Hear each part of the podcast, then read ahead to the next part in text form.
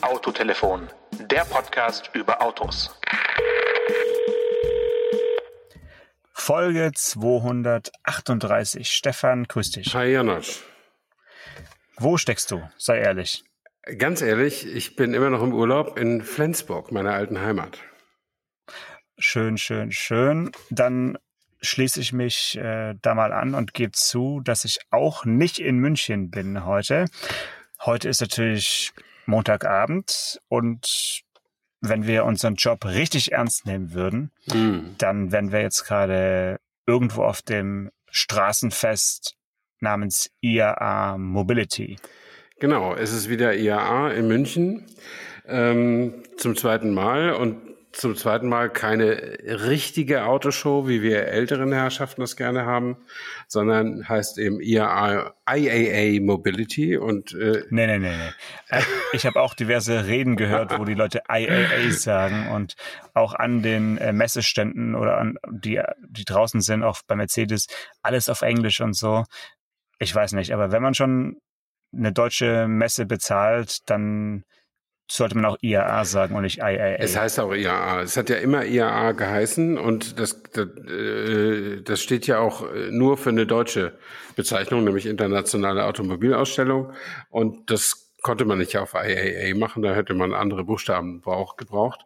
Aber äh, ja, IAA ist quasi so ein Markenbegriff und sie haben es jetzt kombiniert seit zwei Jahren mit dem Wort Mobility und ja, bringen uns irgendwie in die neue Zeit. Und die neue Zeit ist, sind Automessen äh, ohne Autos. Also mit viel, viel weniger neuen Autos, als es früher war. Also längst nicht jede äh, Autofirma, ich meine, nicht mal die Hälfte aller Autohersteller sind da, wo früher kein, kein Stand Quadratzentimeter mehr unbesetzt blieb und jeder unbedingt in Frankfurt dabei sein wollte. Aber diese Zeiten Hm.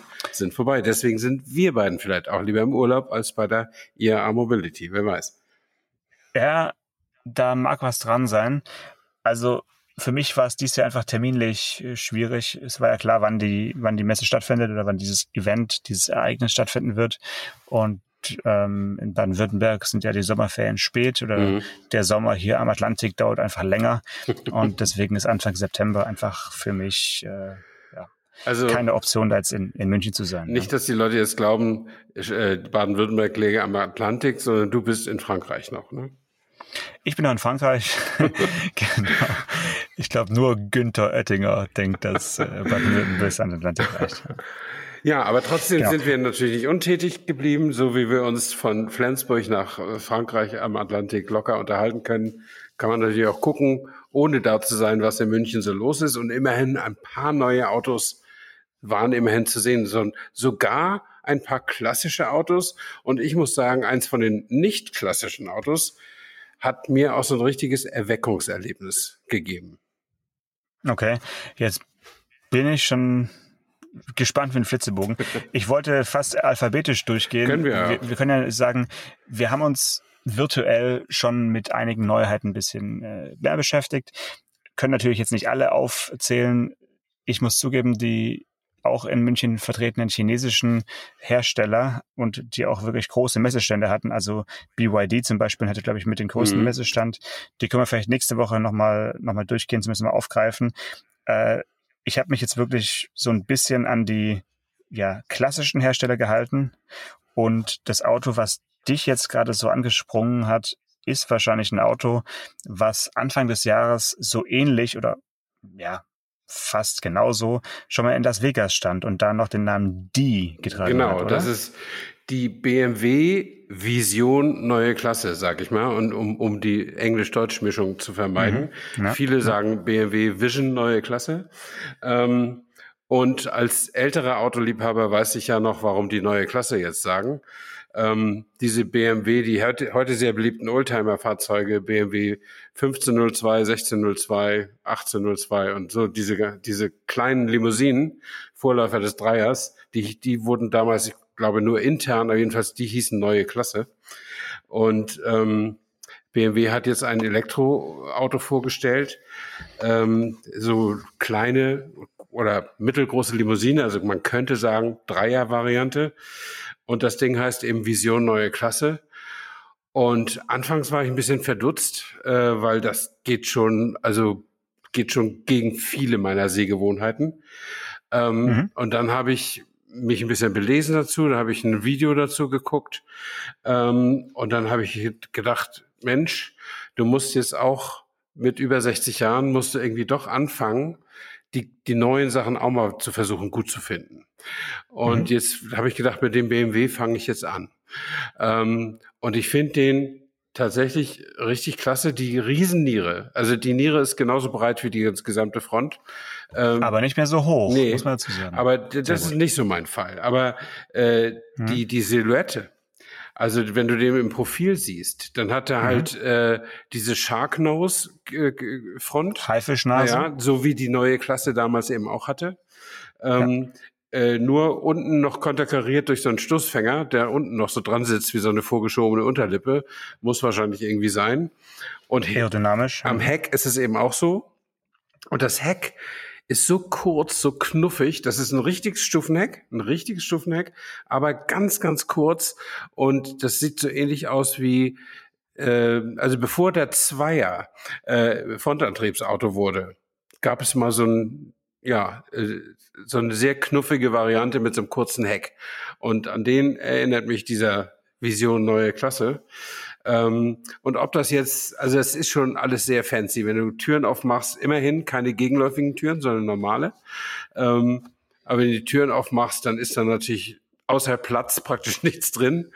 Und du hast so Farben, so, so, ein, so einen grün-gelben Kordbezug und dazu so Senf. Ja, ja, so. Senfgelb, dazu lila Ambientelicht im Armaturenbrett und so. Das ist schon alles sehr, sehr neu.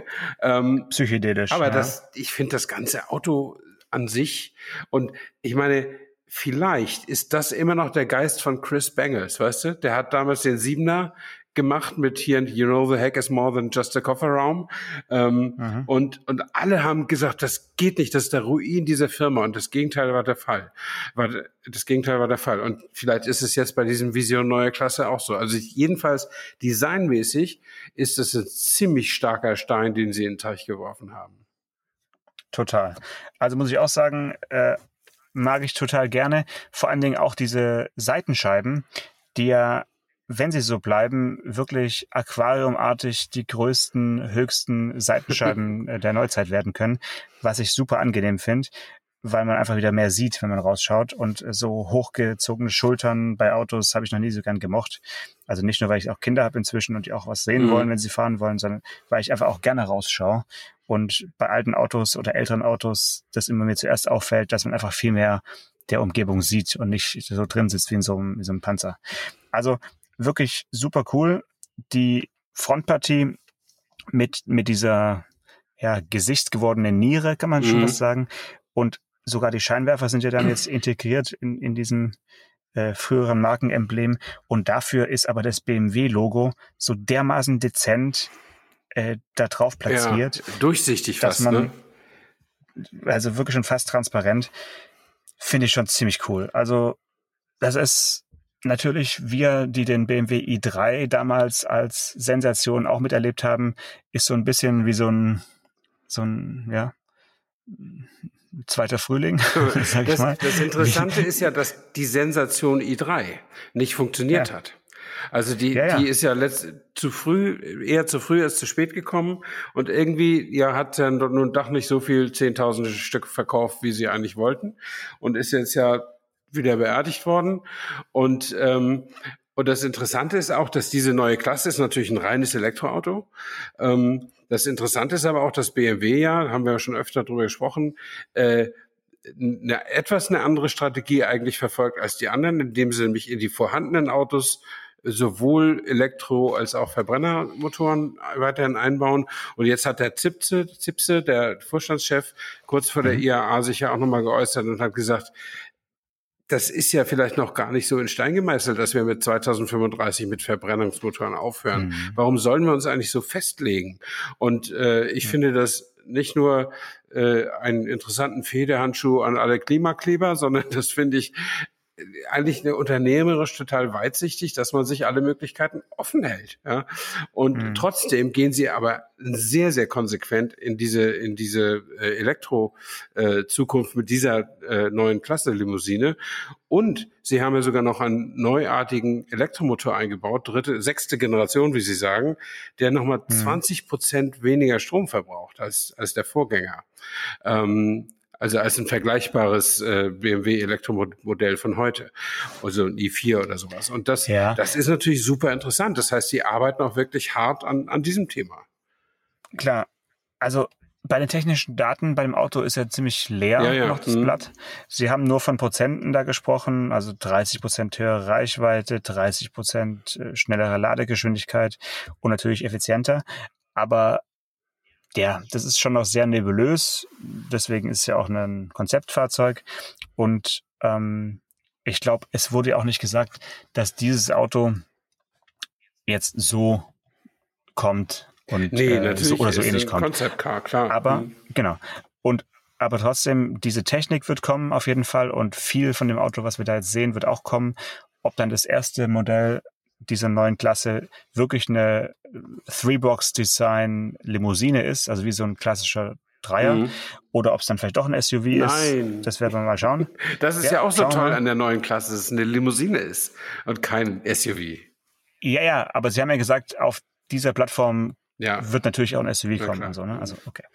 Ähm, lass uns dann doch nicht direkt nach Stuttgart wechseln, was ja naheliegen würde, weil Mercedes hat ja auch einen ähnlich großes elektrisches Konzeptfahrzeug gezeigt, auch als äh, ja, Limousinen-Bauart, äh, sondern lass uns ganz kurz über VW nochmal sprechen, weil das Interessante, du hast gesagt i3, der i3 war damals eben kein Retro-Modell, sondern war total neu in seiner Form, in seiner ganzen Konstruktion mit dem Carbon und die dünnen Räder mhm. und alles.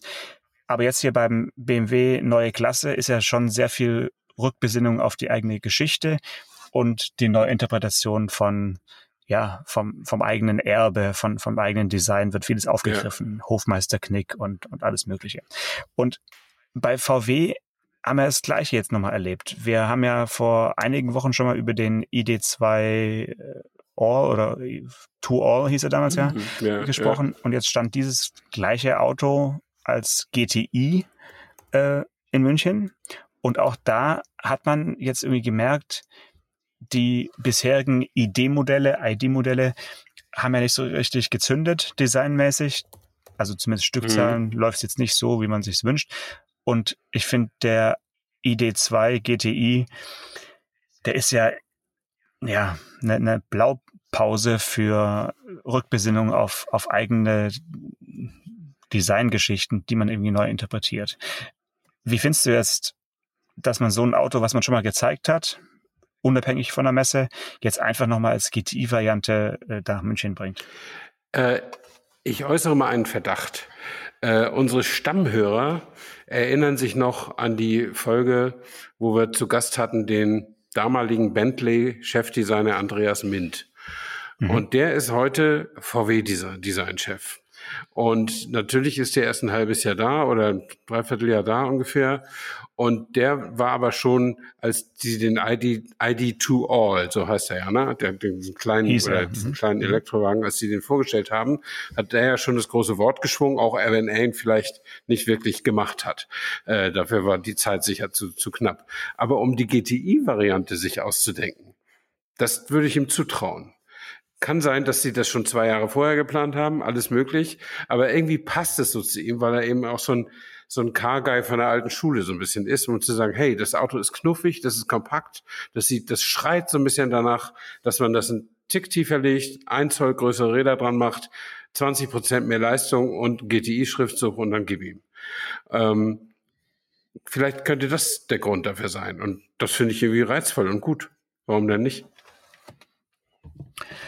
Also einfach nochmal so einen eigenen Stempel drauf gedrückt und ähm, ja und, ja, äh, und selbst wenn das nicht so ist, wenn es weniger romantisch ist, wenn Sie von Anfang an gesagt haben, das Ding machen wir auch als GTI, dann würde ich sagen Hut ab, gut äh, gute Produktplanung, weil dieses Auto, also ein ID3 GTI, der ist aus meiner Sicht wäre der viel zu groß. Und der ID2, der passt für, für sowas. Und ja. äh, warum denn nicht? Zumal ja auch der, die Abkürzung GTI bisher nicht verwendet wurde für Elektromodelle. Die mussten ja GTX heißen. Ja. Also den ID4, GTX gibt's ja.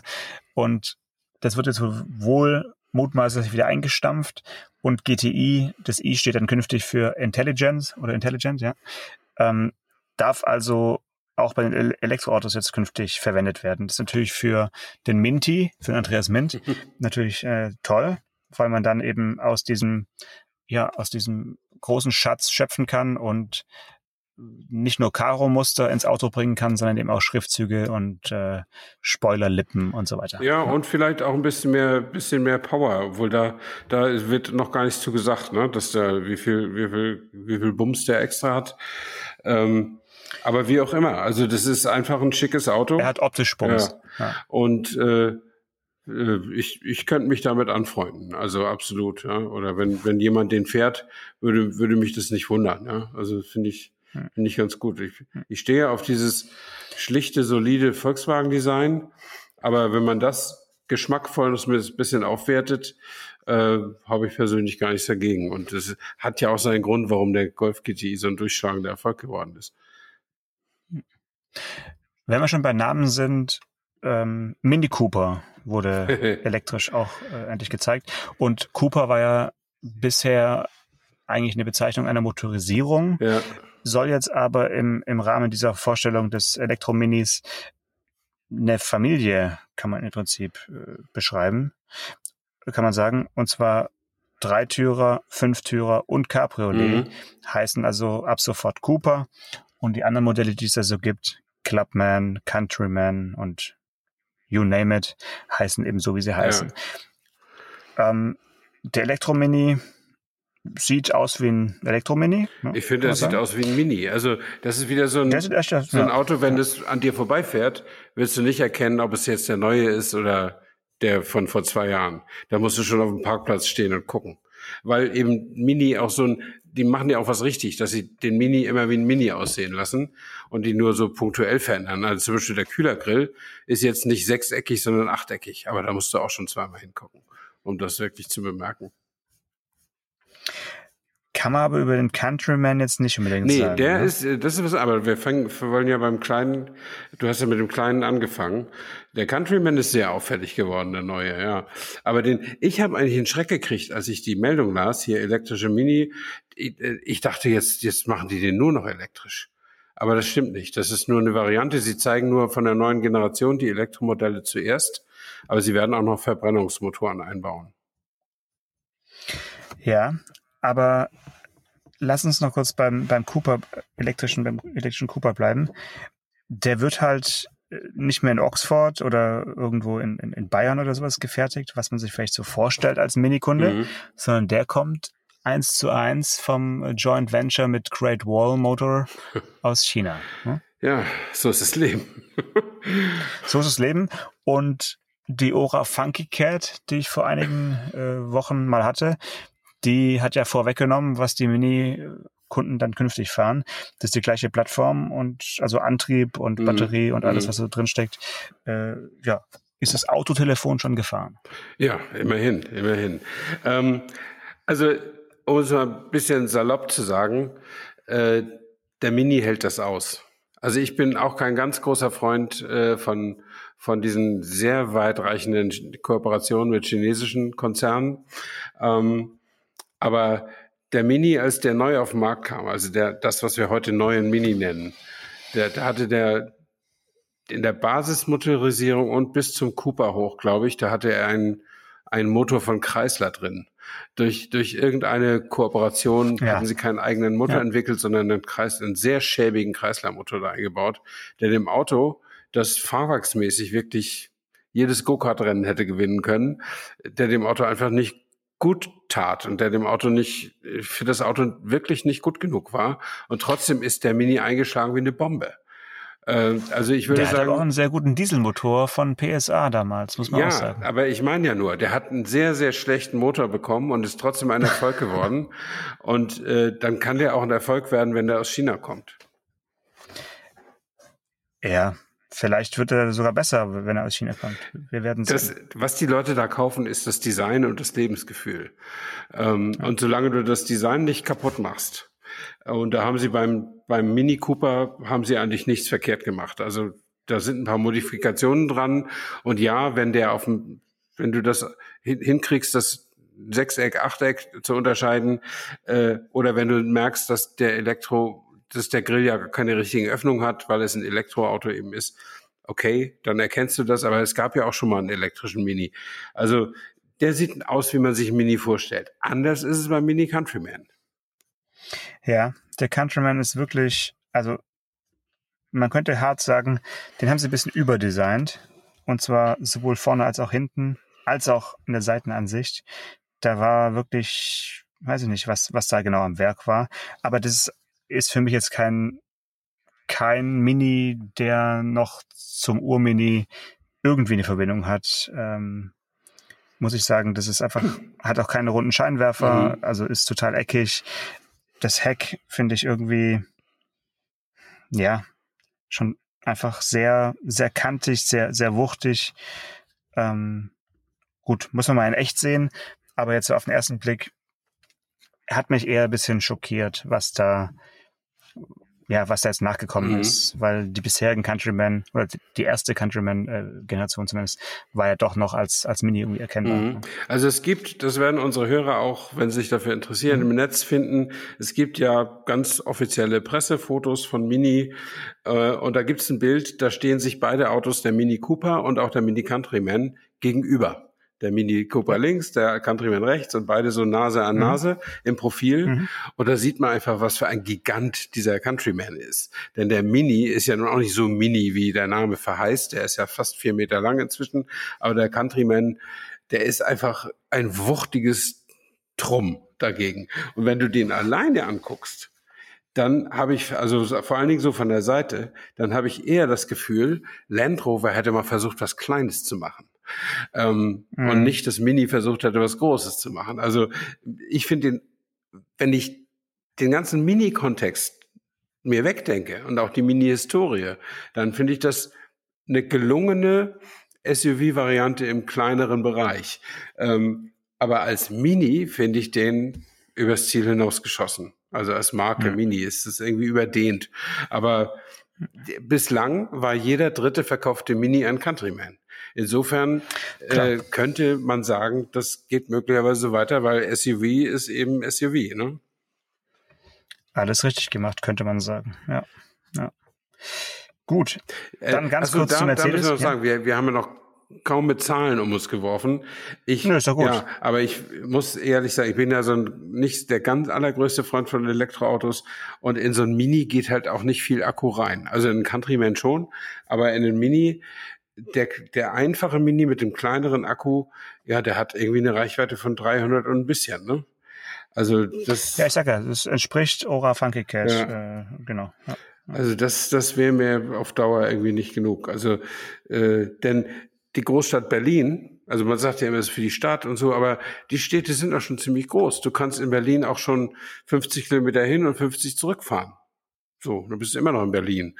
Also insofern ähm, wäre mir das irgendwie zu wenig, aber Sie haben ja Ihre Erfahrung gemacht. Man muss Ihnen ja auch zugute halten, dass Sie ja ganz früh mit so einem Mini-E gekommen sind, als Experimentalfahrzeug sozusagen, haben das irgendwie an 200... 2009. Ja, oder an, an 300 Kunden gegeben und die damit mal üben lassen und haben dann diese Erfahrung auch einfließen lassen. Und viele haben sich ja auch gesagt, ich fahre halt immer nur 10 Kilometer und dann brauche ich erst nach 10 Tagen zu laden und alles ist toll. Dann, da war, glaube ich, der Akku noch auf der da musste die Rücksitzbank noch weichen, ne, um den Akkuplatz zu, zu schaffen. War das nicht so? Bei den ersten hm, auf jeden Fall. Ja. also, ähm, ich finde es gut, dass es verschiedene Batteriegrößen gibt. Äh, es gibt durchaus Menschen, denen reichen WLTP 305 Kilometer Reichweite mhm. auf jeden Fall aus. Und warum soll man da unnütz Kilogramm durch die Gegend ja, fahren ja, klar. und äh, wenn, Ressourcen verschwenden? Wenn du halt so einen also, 8-Kilometer-Job hast oder so, klar. Mhm. Ja, und wenn du die Wahl hast zwischen Akkugrößen, finde ich es auf jeden Fall schon mal gut. Ja. Äh, ähm, ganz kurz bei Mercedes nochmal reingeschaut. Die haben ja den, ja, haben keine Klasse vorgestellt, ja, sondern Concept CLA Class. Mhm. Ja, alles super Englisch. Wichtigsten, die wichtigsten Infos dazu sind, das ist auf der neuen MMA-Plattform, Mercedes-Benz Modular Architecture, also eine neue Kleinwagenplattform oder Kompaktwagen, muss man sagen, auf der es keine A-Klasse und keine B-Klasse mehr geben mhm. werden wird. Aber der CLA als Limousine, der CLA Shooting Brake und vermutlich die beiden kleinen SUVs GLA und GLB äh, werden also darauf nach und nach dann Nachfolger werden, erscheinen und so weiter. Und die Plattform ist eben für elektrische Antriebe ausgelegt, kann aber auch noch Verbrennungsmotoren ah, ja. aufnehmen. Also anders als aktuell, wo die, also GLA und GLB mit ihren elektrischen Pendants quasi auch mhm. elektrisch können, ist es jetzt eben andersrum. Also die Prioritäten sind ein bisschen verschoben.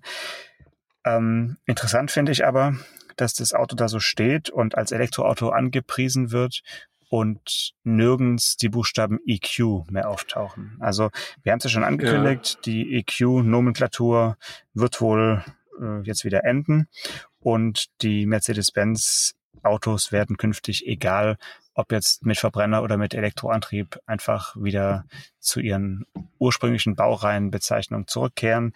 Und das finde ich erstmal beruhigend, mhm. weil das war ja wirklich ein Tohuwabohu. Keiner wusste mehr wie und was und wo. Ähm, 750 Kilometer Reichweite. Ist irre. Ist irre. Ist irre. Ja. Bedeutet aber vermutlich auch eine 90 Kilowattstunden Akku ähm, oder vielleicht 80, aber das, da muss schon viel sein, weil ich glaube, die Verbrauchsansage ist ja 12 ja, Kilowattstunden auch pro total wenig. Ne?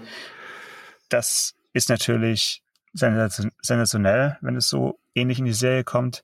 Und es wäre ja auch was, was wirklich wünschenswert wäre, dass man da mal einen großen Schritt nach vorne geht und sagt, okay, wir haben ein Auto jetzt wirklich komplett auf Effizienz getrimmt. Und dann gibt es einen richtig schönen Wettstreit zwischen BMW und Mercedes, mhm. eben jetzt auch mal im Bereich der, Elektro äh, der, der Elektroautos. Also ich fände gut. Ja. Mhm. Äh, ja, und was du vielleicht nicht so gut findest, aber ich meine, das ist ja auch nur ein Konzeptcar, ne? Wir haben uns ja neulich, glaube ich, noch drüber mhm. unterhalten, dass irgendein Mercedes-Modell hatte doch den Mercedes-Stern in den Rücklichtern integriert. Ja, die E-Klasse. Ja, genau. Mhm. Und hier ist der Mercedes-Stern ja sogar in die Schein LED-Scheinwerfen integriert. Das sehen aus wie so kleine Propeller, äh, wenn ja. die an sind. Das ja. ist sicher auch nur ich ein extra nicht Spielkram, sagen, aber das, ja. das ist echt ein bisschen over the top. Aber bitte, ja. Äh, Deswegen habe ich vorhin bei BMW so drauf Wert gelegt, dass das BMW-Logo so transparent da ganz unauffällig auf der Haube äh, prangt. Und ja, jetzt bei, bei Mercedes das genaue das, Gegenteil. Der, genau. der Mercedes-Stern wird komplett, muss man wirklich sagen, vergewaltigt. Also überall taucht er auf. Also ich glaube, vergewaltigt auf. ist das falsche Bild. Er wird einfach inflationär benutzt, ne? Und äh, ja, aber das und überall. Ich finde aber also, bei BMW, also ich, wenn ich bei BMW was zu sagen hätte, hätte ich gesagt, macht das Auto wie ihr wollt, aber ich hätte gern die blau-weiße Plakette da, wie immer, weil das ist unser Logo. Und äh, man macht eigentlich nicht so einen Schabernack mit seinen Logos. Also äh, entweder hat man eins und dann lässt man's, oder man sagt, okay, wir machen eine neue Logo-Findungskommission und dann machen wir unser BMW-Logo eben ab sofort transparent und in Times New, Times New Roman oder irgendwie sowas. Ne? Aber wenn man dieses Logo hat mit Blau-Weiß, das hat ja auch eine Bedeutung, nicht nur Bayern, sondern auch diese Propeller-Geschichte von den Flugzeugmotoren, äh, dann kann man das auch so lassen, selbst auf dem allermodernsten aller Elektroautos. Es, ich finde dieses Auto, diese neue Klasse mit dem quasi durchsichtigen BMW-Aufkleber, so sieht das praktisch aus, ähm, die, mhm. das, die tut ja fast so, als wäre ihr die Herkunft BMW peinlich. Und das muss ja noch nicht sein. Oder im Gegenteil, das Auto zeigt einfach durch sein Design, dass es ein BMW ist und es braucht kein Logo. Ja, es ist, das finde ich schon sophisticated, fast, äh, klar. Und wenn du sowas Starkes wie diese Doppelniere hast, kannst du das vielleicht auch leisten. Aber ich finde, steh zu deinem Logo. Also, das ist ein wichtiger Teil deiner Identität. Also, insofern, ja, aber da haben wir, äh, Das sehen wir unterschiedlich. Ich mag an meinem Passat zum Beispiel, das ist ja seit Piech-Zeiten so, dass die VW-Logos so groß sind, wie sie nur sein können. Auf dem Lenkradtopf, hinten am, am, am, am, an der Heckklappe und wo du sie eben auch findest. Das gefällt mir gut. Weil warum soll ich VW verstecken, wenn ich VW bin und VW herstelle? Äh, Finde ich gut. Ja, da gibt es momentan wirklich verschiedene Philosophien und ich ich bin auch Freund von, von sichtbaren Logos und ich bin auch kein Freund davon, dass Logos am Heck von Autos aktuell unsexy sind mhm. anscheinend und alle Hersteller da jetzt ihren Schriftzug hinpacken. Also zumindest viele. Ja. Skoda, ja. Ähm, Mitsubishi.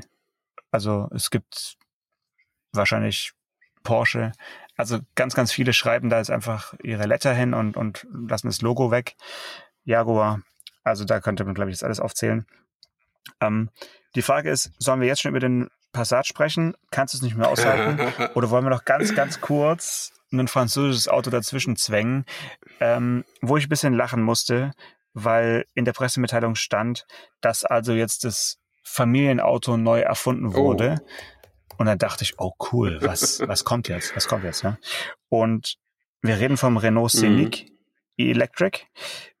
Es ist halt ein Elektro-SUV. Ja, und, und, der kann das nur ist deswegen noch interessant. Das, das sollte man sagen. Denn wenn du einen Renault Scenic haben genau. willst, nur noch SUV-Look und nur noch Elektroantrieb.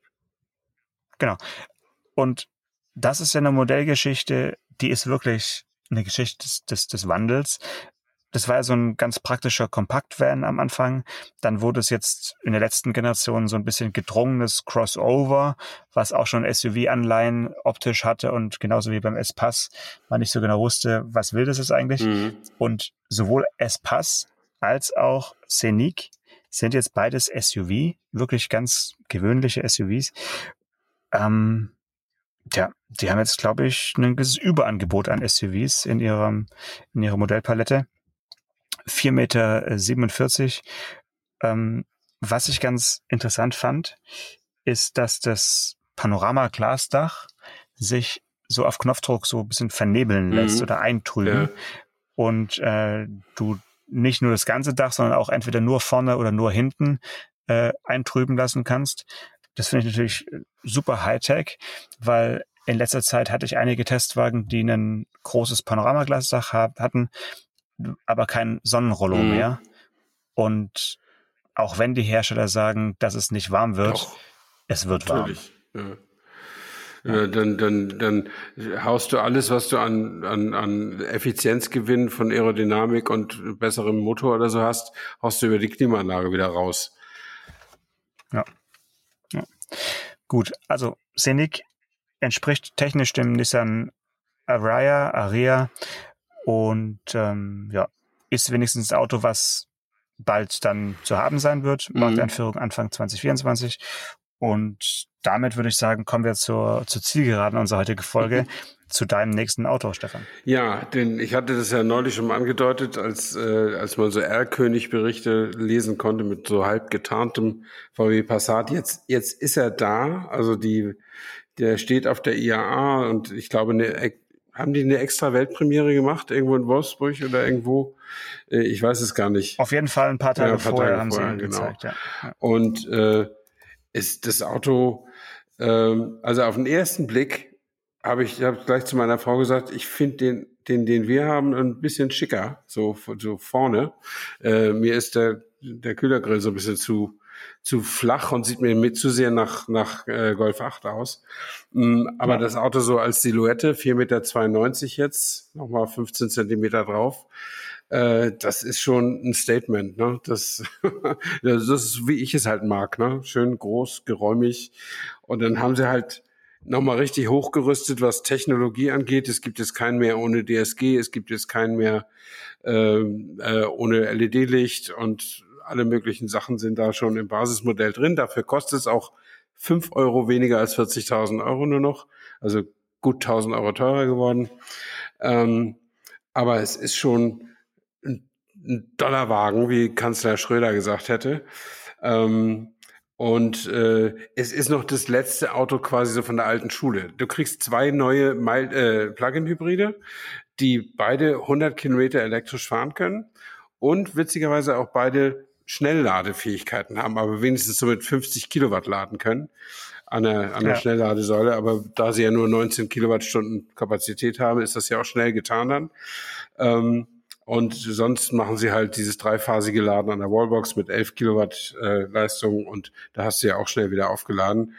Ähm, und das ist schon nett, aber es ist die, die volle Dieselarmada ist auch noch am Start. Und ja. Ich habe gelesen, 1400 Kilometer Reichweite, das heißt, der Tank ist nicht kleiner geworden. Also ich habe so einen 66 Liter Tank äh, und komme auch immer über 1300 und ähm, Vielleicht ist der Tank sogar noch größer geworden. Ich weiß es nicht. Ich finde das ja toll. Ähm, aber äh, nee, das, das Auto, ich, ich, alles, was ich jetzt sehen kann, also was VW jetzt an Informationen rausgibt, was man in Videos sieht, auf Fotos sieht, ich finde den toll. Also ich bitte dich einfach ein bisschen mal Wasser in den Wein zu schütten, wenn du irgendwas hast. Oh, nö, ich, ich frage mich ja die ganze Zeit, warum du eigentlich keinen äh, Superb-Kombi gekauft hast, weil ich finde jetzt irgendwie nach mehreren Generationen Skoda Superb schwenkt jetzt Wolfsburg dann doch auf diese Superb-Größe, ja, ja, Plattform, Radstand und sowas um. Äh, bisher durften die, die Tschechen das, die, dieses majestätische Gefühl auf der Rückbank alleine mhm. haben. Und jetzt so auf den letzten Metern baut man es halt auch selber. Also ich bin jetzt nicht so komplett ge, ge, geplättet wie du, weil ich denke, das ja, wie gesagt, Superb-Fahrer lachen und sagen, ja, das habe ich schon seit, seit Jahren, mhm. so diese, diese Größe, diese Länge diese, diese Beinfreiheit. Ähm, es ist auf jeden Fall klar als, als Passat erkennbar. Man könnte hier das Logo auch weglassen. Ja? Hm. Und ähm, ja, es ist, ist ein schöner klassischer Kombi. Und ich finde optisch auf jeden Fall ein netter Gegenentwurf zum äh, ID7 äh, ja. Shooting Break ja, oder wie ja, heißt absolut. So also Variant. Ich, warum ich keinen Skoda Superb gekauft habe, das kann ich hier sagen. In Erwägung gezogen habe ich den natürlich schon als großen Kombi. Es gab zwei Sachen. Zum einen bin ich mit dem aktuellen Skoda Design nicht so ganz zufrieden. Das ist mir so ein bisschen zu technoid. Ähm, und zum zweiten, es gab einfach keinen. Also ich hatte ja mhm. Schwierigkeiten, ein passendes Auto für mich zu finden. Und ich habe immer mal auch nach Skoda Superb gesucht, die irgendwie in meiner, in meinem Beuteschema irgendwie waren, so vom Preis und Verfügbarkeit und so. War, also ist an mir vorbeigegangen. Äh, und äh, die Auswahl war einfach nicht so groß, wie, wie sie hätte sein können. Und ähm, deswegen, auch deswegen ist es eben kein Skoda geworden. Mhm. Aber das Auto finde ich toll, nee. immer schon, klar. Das Inter also, ich das noch sagen? Das Interessante ist ja, der Passat wird ja dann auch in Bratislava gebaut werden. Ist es Bratislava oder in Tschechien zumindest äh, wird er gebaut werden? Ähm, und Im Mlada Boleslav, meinst du? Nee, ich meine irgendwo wo. Also Bratislava ist Slowakei. Ah, stimmt, ja, stimmt. Aber haben die da vielleicht auch, ein, na, wie auch immer. Ähm, Absolut, hat, haben sie auch. Hat Skoda nicht auch verschiedene Standorte? Doch, klar. Auf jeden Fall wird er nicht mehr in Deutschland gebaut werden und er wird zusammen mit dem Superb vom selben Band laufen. Äh, und dann muss man ja sehen, wie man die Preisunterschiede noch rechtfertigt, ne?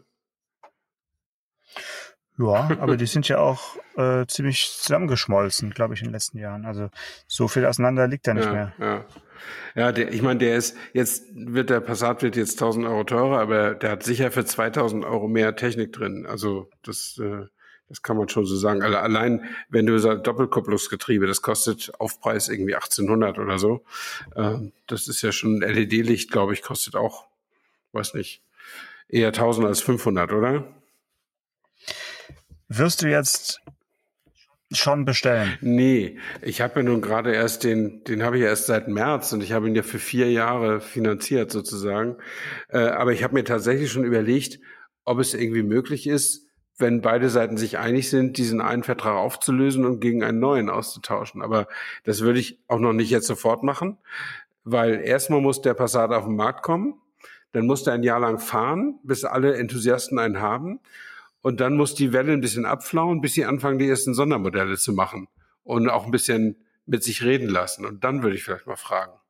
Sonst warte ich halt bis 2026 oder wann ich den wann ich den, den anderen, nee, 2027, bis ich äh, den anderen kaufen kann. Aber Du hast gesagt, bis alle Enthusiasten einen haben. Das schließt sich eigentlich mit ein. Ja, aber ich bin also jetzt auch nicht. Mehr Passat-Enthusiasmus als Stefan Anker. Aber ich, ich bin, ich, bin nicht so ein Enthusiast, dass ich sofort die in der ersten Welle kaufen würde, weil erstens ist es am teuersten und zweitens weiß man ja wirklich nicht, ob nicht noch irgendwo äh, vier Wochen später ein Rückruf ist, weil sie irgendwie die Ölwannenschraube nicht richtig festgezogen haben oder, oder so. Also da bin ich dann auch zu vernünftig. Ich warte immer noch ein okay. bisschen. Hm. Okay. Dann bin ich gespannt, ob wir nächste Woche über den Opel Experimental, über die Studie, über den Cupra Dark Rebel. Unbedingt. Oder ähm, über, was haben wir noch? Naja, diverse BYD-Modelle und äh, einiges andere, was wir heute nicht mehr ansprechen konnten aufgrund der fortgeschrittenen Zeit. Auf jeden Fall, äh, ja, finde ich schön, dass es zu einem gemeinsamen Termin mal wieder einige Neuheiten gibt, egal ob das jetzt ein Straßenfest ist oder eine Messe oder eine Mischform. Ähm, es ist einfach schön, wenn man an einem Tag oder an einem Wochenende, muss man ja sagen, in dem Fall, weil alles wurde irgendwie vorab gezeigt, habe ich so das Gefühl ja, gehabt. das ist ja immer so. Ähm, mhm dass man da so einen, so einen richtigen Blumenstrauß an Neuheiten hat, ist ja nicht nur für uns schön, sondern ich glaube für, für alle Medienschaffenden schon irgendwie eine, eine, eine nette Sache, weil alle Autos, die wir jetzt angesprochen haben, werden wir ja auch irgendwann dann mal äh, fahren. Und das ist ja das Schöne. Ja, das ist ja das, das ist ja das Interessante, genau. Ähm, ja, in diesem Sinne äh, müssen wir mal gucken, wo wir nächste Woche sind oder sein sollten. Also diese Woche hätten wir definitiv in München sein sollen, waren es aber nicht. Ähm, mal gucken, was wir nächste Woche für eine Entschuldigung haben. Bis dahin. Ich bin gespannt. Schönen Resturlaub. Bis ja, bald. Auch. Ciao. Tschüss. Autotelefon, der Podcast über Autos. Mit Stefan Anker und Paul Janosch Ersing.